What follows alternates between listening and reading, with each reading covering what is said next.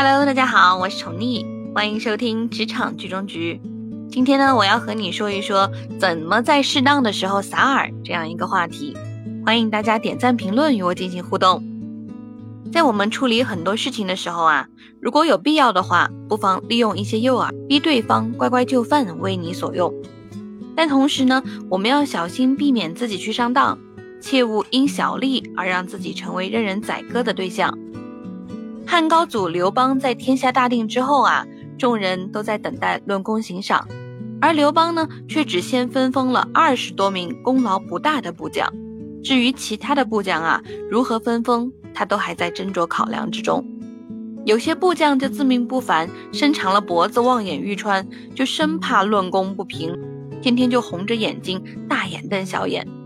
他们不仅同僚之间勾心斗角，和刘邦之间的关系啊也非常的紧张。那刘邦呢，为此就非常的苦恼了。于是他就找来了张良，想听听他的想法。张良沉重的回答他说：“陛下来自民间啊，能够打得天下都靠大家。过去呢，大家都是平民百姓，平起平坐。你成为天子之后，先分封的人大部分都是世交故友。”诛杀的啊，都是关系较疏远的人，不然就是得罪你的人。这样下去，难免会有人心生反意。刘邦听了之后，面色凝重，他在心想啊，如果真的像张良说的那么严重的话，那该怎么办呢？张良想了一下，便先反问刘邦说：“在所有部将当中，你最讨厌的人是谁啊？陛下不喜欢这个人的原因，最好啊是大家众所周知的。”那刘邦思索了一下，就回答道：“雍齿常常捉弄我，他是我最讨厌的人。我想大家啊对此都是心知肚明的。”那张良马上就提出建议：“那么今天就先将雍齿封为王侯，这样一来啊，就可以打消大家不必要的顾虑，安定大家的心了。”张良的建议被刘邦采纳了，立刻宣布将雍齿封为十方侯。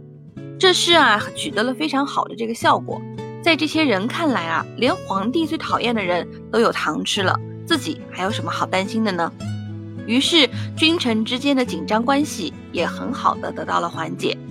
一个小小的官职，让昔日不满刘邦的雍齿也心甘情愿为刘氏天下效犬马之力。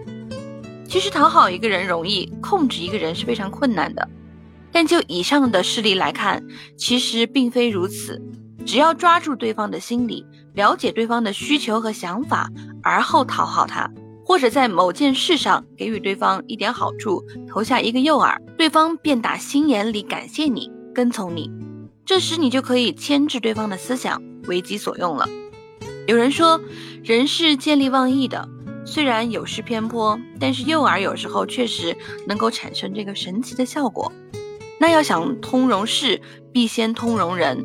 人搞不定，事情自然不会搞定。而搞定人的方法有很多，最有效的啊，便是投其所好。俗话说，不怕对方不上套，就怕对方没爱好，对不对？那世上所有的事情都是由人去侦办的，所以与其煞费苦心的琢磨事，不如把人给琢磨透了。如果能摸清对方的脾气爱好，只要顺着他的意思，就能达到事半功倍的一个效果。好了，我们这一期就讲到这儿吧。如果你还有什么想跟我讨论的，针对这个话题，你还有什么想说的，不妨在我的评论区留言吧。那我们下一次继续来说这个话题，下一次的故事将更加精彩哦。拜拜。